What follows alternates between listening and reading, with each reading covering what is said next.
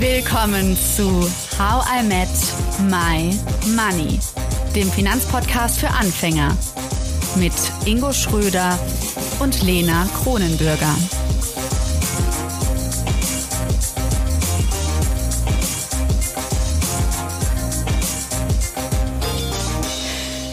Diese Folge ist eine ganz besondere und ich verrate euch gleich auch warum. Aber erstmal hallo Ingo und hallo Michael Duarte. Hallo Lena, grüße dich und hallo an unsere Community da draußen. Hallo Lena, hallo liebe Community. Jetzt darfst du deinen Namen noch mal so schön portugiesisch aussprechen, wie äh, ich es nicht geschafft habe. Es, es, klang so schön in meinen Ohren. also mein Name äh, ist dann ganz korrekt Michael Duarte. Also ohne das E am Ende äh, und das Michael ist halt klassisch deutsch. Ja, ich, ich, ne, ich lasse es mal bei Michael heute. Gerne.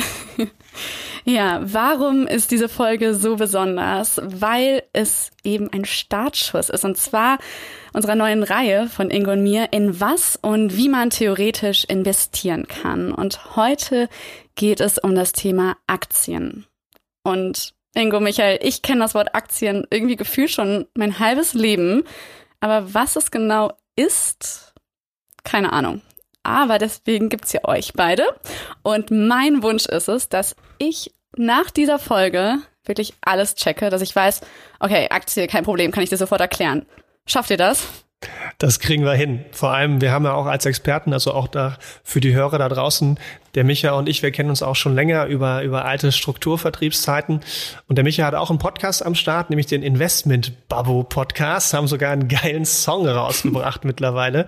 Und ähm, genau, ich kenne Micha damals sogar noch aus äh, als den Investment-Experten bei Tekis damals. Und er hat dementsprechend ähm, genauso wie ich ein großes Investment-Know-how, arbeitet mittlerweile auch bei einer Investmentgesellschaft, äh, genauer bei Klatan und äh, arbeitet zusätzlich noch als Dozent an der Uni, aber vielleicht kannst du dazu auch noch ein paar Worte verlieren, Micha, was du so machst. Und IHK-Prüfer, du bist, du bist alles. Du bist ein richtiger Experte, IHK-Prüfer. Das Schweizer Messer der Investmentanlagen. Ja, ich äh, bin ein Tausendsasser. Ihr habt nur noch vergessen zu erwähnen, dass ich Europameister bin. Äh, Fußball ist ein großes Thema für mich. Äh, das äh, äh, ist auch etwas, worüber Ingo und ich, ich glaube, Ingo und ich haben uns eigentlich in unserem Leben nur über zwei Themen unterhalten, Fußball und Investments. Ähm, also zu 90 Prozent zumindest. Ähm, und äh, es stimmt, ihr habt eigentlich alles schon äh, aufgezählt. Ich kenne Ingo schon eine Weile. Ich habe ihn mal ausgebildet und da hatten wir immer sehr interessante Gespräche und dann sind unsere Wege, ich glaube vor vier, fünf Jahren, äh, ja, zumindest beruflich auseinandergegangen. Äh, wir hatten aber eigentlich immer Kontakt. Deshalb höre ich auch sehr gerne euren Podcast. Hab äh, den Namen extrem gefeiert, äh, muss ich äh, hier mal äh, loswerden und finde das wirklich ganz hervorragend, was ihr da macht. Was ich das Coolste fand, als ich dich ich natürlich nur für den Podcast gestalkt habe. Du sagst selber, du hast über 6000 Stunden schon referiert. 6000. Hast ja, du gezählt? Äh, äh, ja, tatsächlich, äh, wenn man äh, ja viel macht, so wie ich, äh, weiß man ja ungefähr, wie viel man im Monat so referiert. Ähm, und äh, meistens muss man ja auch beruflich so buchhalten. Und ich glaube, ich bin mittlerweile bei 7000. Ähm, ich habe seit der Corona-Phase über 120 Online-Meetings alleine äh, abgehalten. Das ist jetzt auch eine neue Dimension und dann kommt schon ein bisschen was zusammen. Ja, allerdings. Wie oft kommt es vor, dass du äh, noch mal ganz von vorne erklären musst, was Aktien sind, Michael?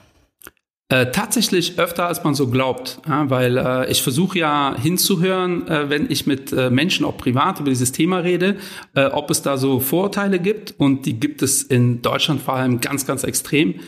Dass Menschen schon prinzipiell grob wissen, was eine Aktie ist, aber dann doch viel, also viel mehr auch nicht, also viel Angst, viel vielleicht auch falsche Informationen äh, vorherrscht äh, und dann halt viele damit ganz komische Sachen assoziieren. Hm. Ja, es, ähm, darüber haben wir auch schon viel gesprochen. Das ist ja irgendwie wahrscheinlich auch bei mir einer der Probleme war, warum ich Finanzen nicht angepackt habe und auch also Aktien jetzt ist für mich gerade eher so ein neutraler Begriff. Ich glaube, es war ganz schön lange eher negativ behaftet. Ähm, und so, das machen doch nur Leute, die total reich sind und solche komischen Sätze, Richtig. die man da im Kopf hat. Das äh, werden ja. wir aber heute vielleicht aufdecken, dass das gar nicht so ist. Mal gucken. ähm, dein Podcast ist aber ja eher für Leute wie Ingo, oder? Also Leute, die schon eigentlich ein erhebliches Finanzwissen haben.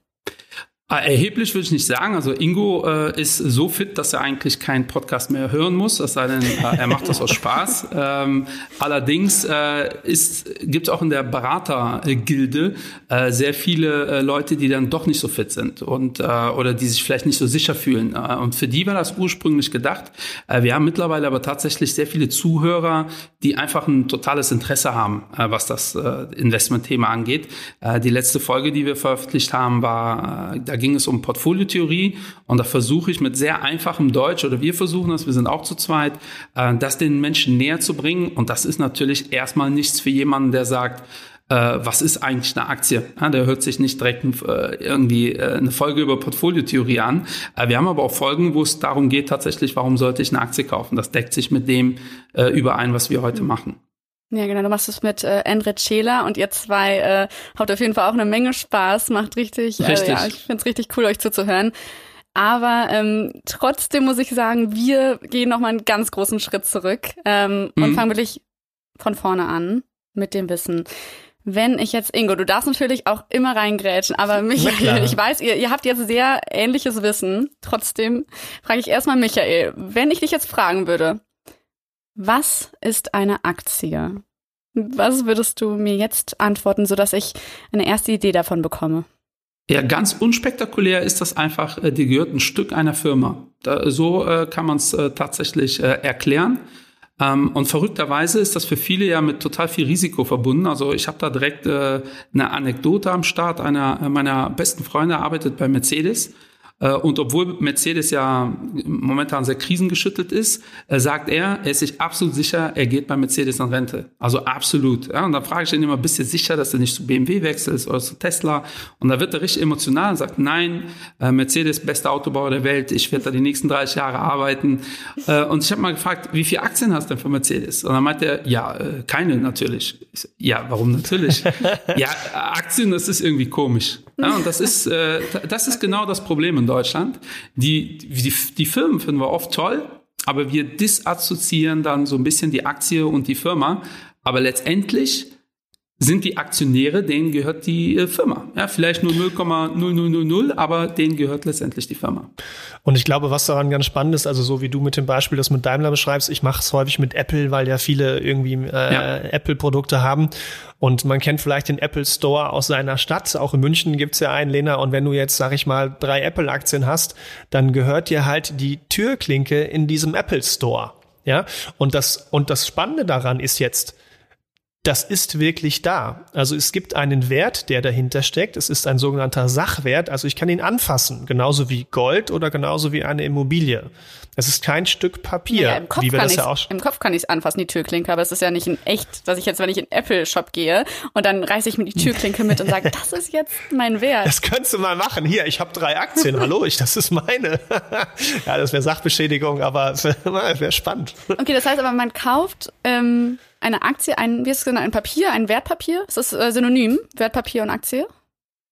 Äh, ja, es ist ein Wertpapier. Oder? Ja, eine Aktie ist ein Wertpapier. Es gibt noch ganz viele andere Wertpapiere. Äh, Wertpapier heißt ja nur, es ist ein Papier, äh, was besichert ist oder wo ein Wert hintersteckt. Und bei einer Aktie ist das aber konkret, die gehört ein Stück von der Firma. Okay. Also es gibt zum Beispiel Anleihen, das wären auch Wertpapiere in dem Sinne. Ähm, dann leihst du aber der Firma nur Geld. Ja, und äh, das machen die Deutschen übrigens viel lieber. Ja, die leihen lieber Firmen Geld, als ein Stück von der Firma zu haben, der man Geld leiht. Das ist schon verrückt eigentlich. Also meinst du, das ist was Kulturelles? Absolut. Ähm, also was äh, Ingo gerade erzählt hat, äh, ich habe mal mit einem Fondsmanager mich unterhalten, der halt Amerikaner war. Äh, und der hat gesagt, äh, wenn mein dreijähriger Sohn ein Flugzeug sieht, sagt er immer, guck mal, Papa, mir gehört eine Schraube von diesem Flugzeug. Aber der Junge irgendwie verstanden hat, dass er irgendwie Aktienpakete hat bei irgendeiner Fluggesellschaft.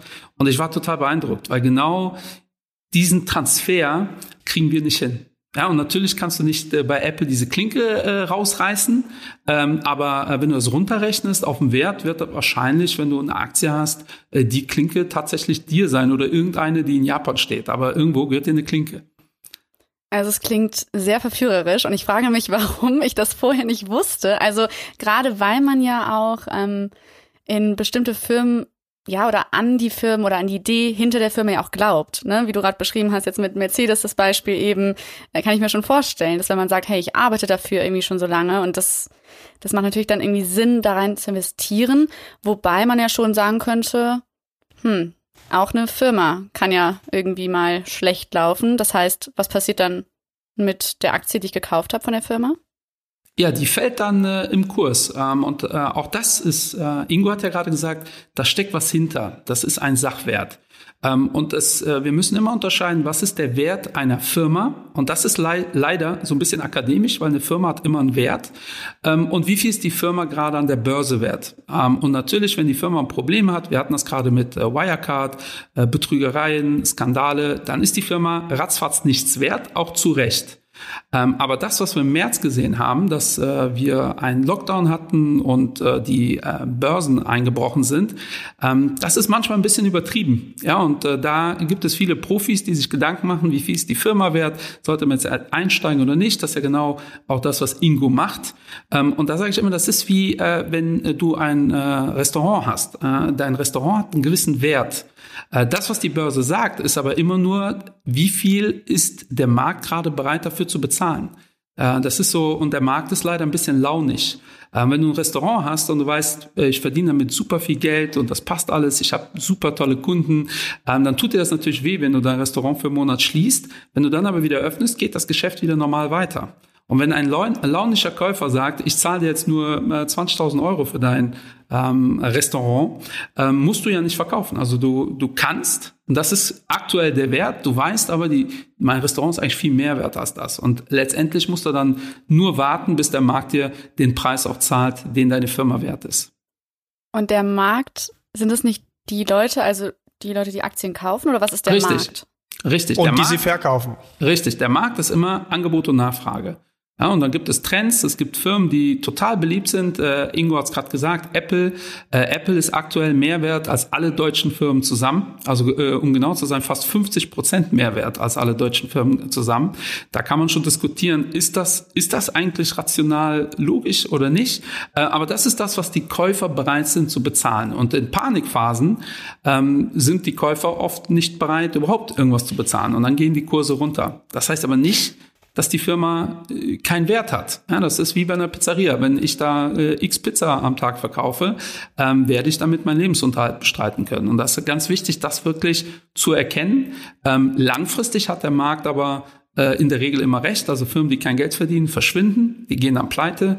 Ähm, und äh, Firmen, die über- oder unterbewertet sind, das sind ja Begriffe, die man immer wieder mal hört. Ähm, langfristig gleicht sich das in der Regel immer aus. Ich glaube, Lena, was man da dazu noch ganz gut ergänzen kann, um es nochmal ganz, ganz einfach zu machen für, für dich und für die Community. Wir hatten ja das Apple-Beispiel schon vielfach erwähnt. Wir stellen uns jetzt mal einen realen Apfel vor. So, und du hast diesen Apfel für fünf Euro mal gekauft. Ein teurer Apfel. Und ein teurer Apfel. So, du warst bereit, dafür fünf Euro zu zahlen. Jetzt willst du diesen Apfel meinetwegen sofort wieder verkaufen. Jetzt musst du jemanden finden, der ihn dir abkauft. Und wenn du nur noch Leute findest, die dir dafür zwei Euro bieten, dann wirst du den für zwei Euro verkaufen müssen. Und so gibt es jetzt quasi an der Börse ganz, ganz viele Leute, die Äpfel kaufen und verkauf, verkaufen wollen. Und jeder ermittelt für sich selbst quasi, welchen Preis bin ich bereit dafür zu zahlen. Und das ist im Endeffekt Börse. Es treffen Leute darauf, äh, also es, es kommen Leute zusammen, die kaufen wollen und die verkaufen wollen und die bewerten jetzt in dem Fall den Apfel oder die Aktie. Und ähm, dann geht es jetzt nicht nur um den Wert, der da gerade ist. Du weißt ja, okay, ich habe das gerade für fünf Euro gekauft, das ist den Wert, den ich annehme. Jetzt könnte es aber auch sein, dass, dass die Leute feststellen, du hast den tollsten Bräböhren-Apfel, den es je gab und daraus kann ich das tollste Gericht machen und das hundertmal.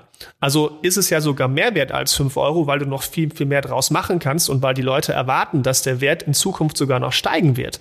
Also sind sie dir bereit, auch mehr dafür zu zahlen. Das ist zum Beispiel, wenn man jetzt so eine Apple nimmt, wenn man sieht, was eine Apple verdient, was die real verdienen und was geboten wird für diese Apple-Aktie, dann ist dort ein deutlicher Unterschied weil man halt erwartet, dass Apple in Zukunft deutlich wachsen wird. Und das ist im Endeffekt Börse. Es bildet nicht unbedingt den Wert ab, den das Unternehmen gerade wirklich wert ist, an sich, ja, also ganz einfach gesprochen, sondern der Wert, den Leute bereit sind, für, wieder übersetzt, diesen Apfel zu zahlen. Und wenn die Leute, wenn alle oder wenn die meisten im Durchschnitt sagen, ich bin für deinen Apfel, weil das der tolle Lene-Apfel ist und ich kenne sie von How I Met Your Money und sie hat ihn noch signiert und was weiß ich.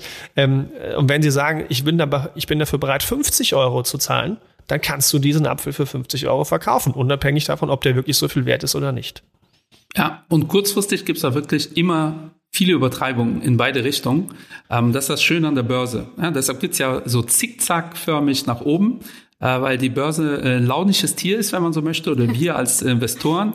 Äh, wir übertreiben immer nach oben, bis die breite Masse erkennt, oh, das war übertrieben. Dann übertreiben wir nach unten, bis die breite Masse erkennt, oh, das war übertrieben. Und äh, aber deswegen haben wir seit 200 Jahren tatsächlich steigende Kurse, aber immer in diesem Zickzack-Bewegung. Das wird sich wahrscheinlich auch nie ändern.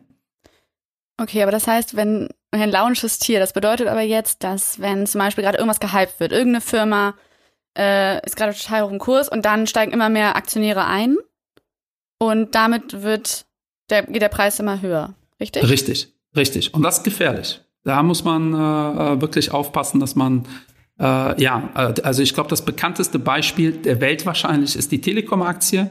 Äh, die wurde so extrem gehypt, dass die wirklich Kursstände erreicht hat und äh, hättest du damals diese Aktie gekauft, die würde ja heute, äh, hättest du ja immer noch einen Teil äh, dieser Firma. Allerdings, wenn du die zu einem unfassbar übertriebenen Preis gekauft hättest, äh, wirst du heute noch äh, im Minus. Ja, und daher äh, sollte man eigentlich vorsichtig sein mit so gehypten Themen. Okay, aber jetzt sagen wir jetzt, nehmen wir nochmal Apple. Ähm, das ist wahrscheinlich jetzt eine super teure Aktie, weil schon so viele Leute investiert haben.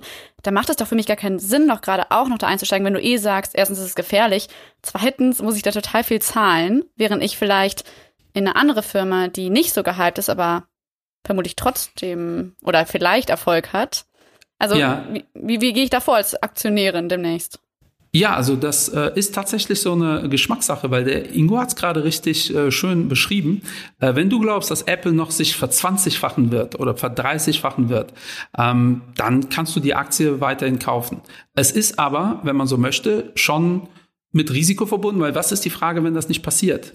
Äh, es gibt Firmen, die äh, einfach in Relation zu dem, was sie verdienen, deutlich weniger wert sind. Ja, und das kann man an der Börse alles messen mit ganz komischen äh, Begriffen.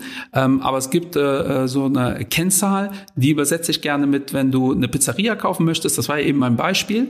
Die Pizzeria ist 100.000 Euro wert und du weißt, da stehen Möbel drin für 200.000 Euro. Ja, und die Pizzeria ist nicht verschuldet. Ist das eigentlich eine idiotensichere Sache? Ja, weil äh, du, du hast da ja mehr Wert drin als das, was die Pizzeria gerade an der Börse wert ist. Und so Beispiele gibt es auch immer wieder, ja, wo man als Laie sagt, ja, da muss man ja sofort rein, weil das kann ja langfristig nicht sein. Ähm, und langfristig kann das auch nicht sein, kurzfristig aber sehr wohl. Manchmal dauert das Jahre, bis der Markt dann sagt, ja, okay, die Pizzeria ist 200.000 Euro wert, äh, alleine mit den Möbeln, also müsste der äh, Kurs äh, stetiger hochgehen. Ähm, und in der Praxis ist immer am cleversten, wenn man sowas kombiniert. Ja, also das, Wie finde ich die Kennzahl raus?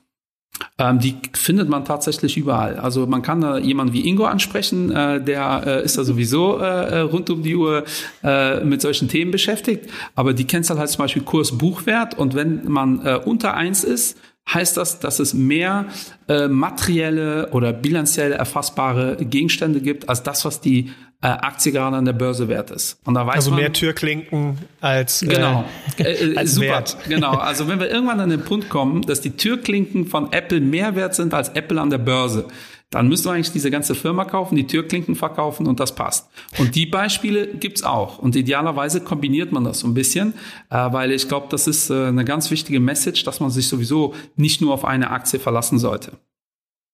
Mhm.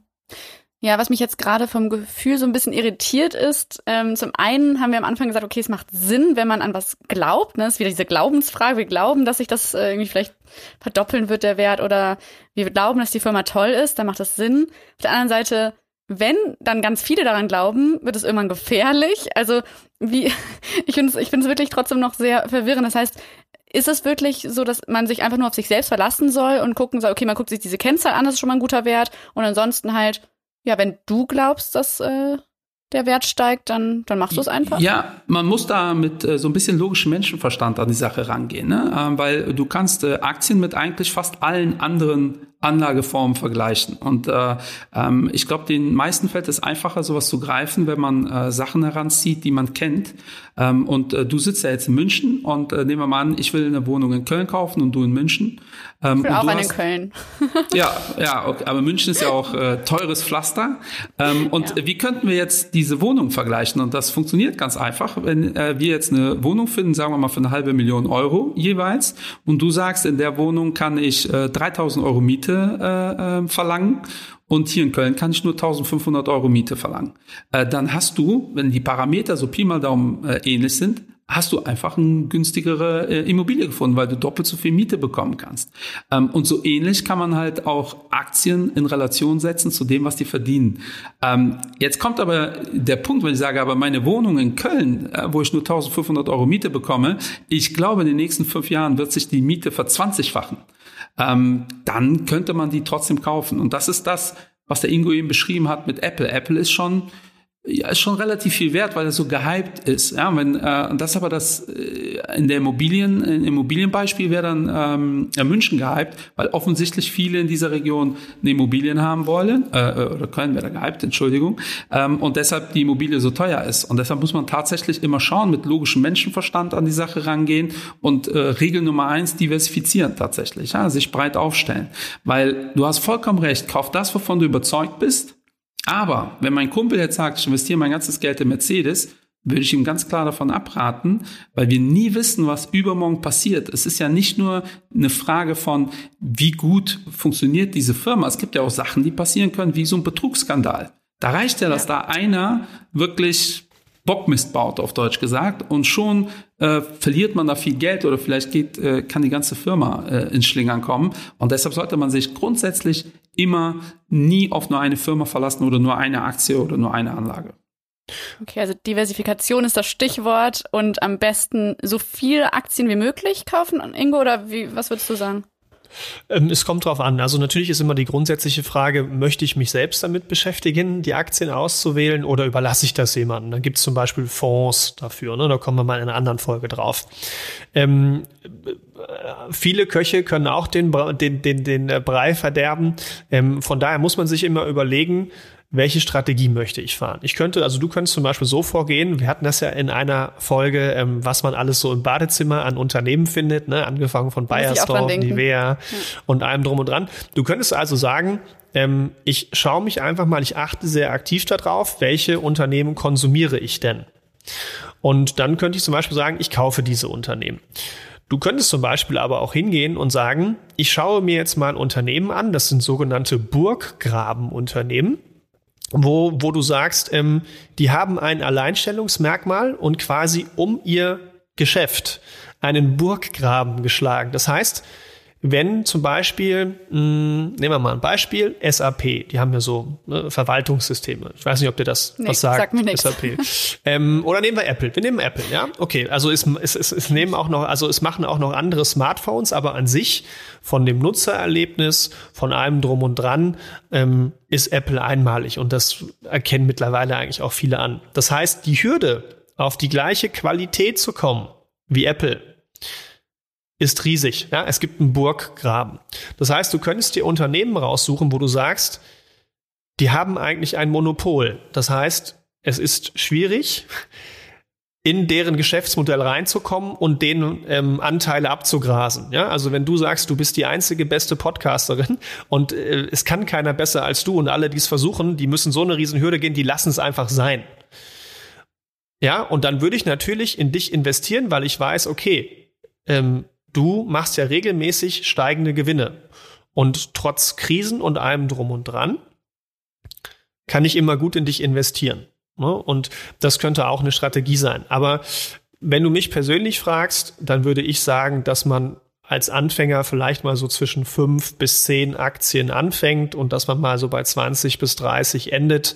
Ähm, aber irgendwann fehlt einem, glaube ich, auch die Übersicht. Und das Geld, ja. wie viel teuer ist denn so eine Aktie, Michael? Was ist so, was Ja, eine Aktie äh, ist prinzipiell für die meisten irrelevant, wie teuer die ist, weil ihr, du kannst ja auch äh, Teile von einer Aktie kaufen. Du musst jetzt nicht eine ganze Aktie kaufen.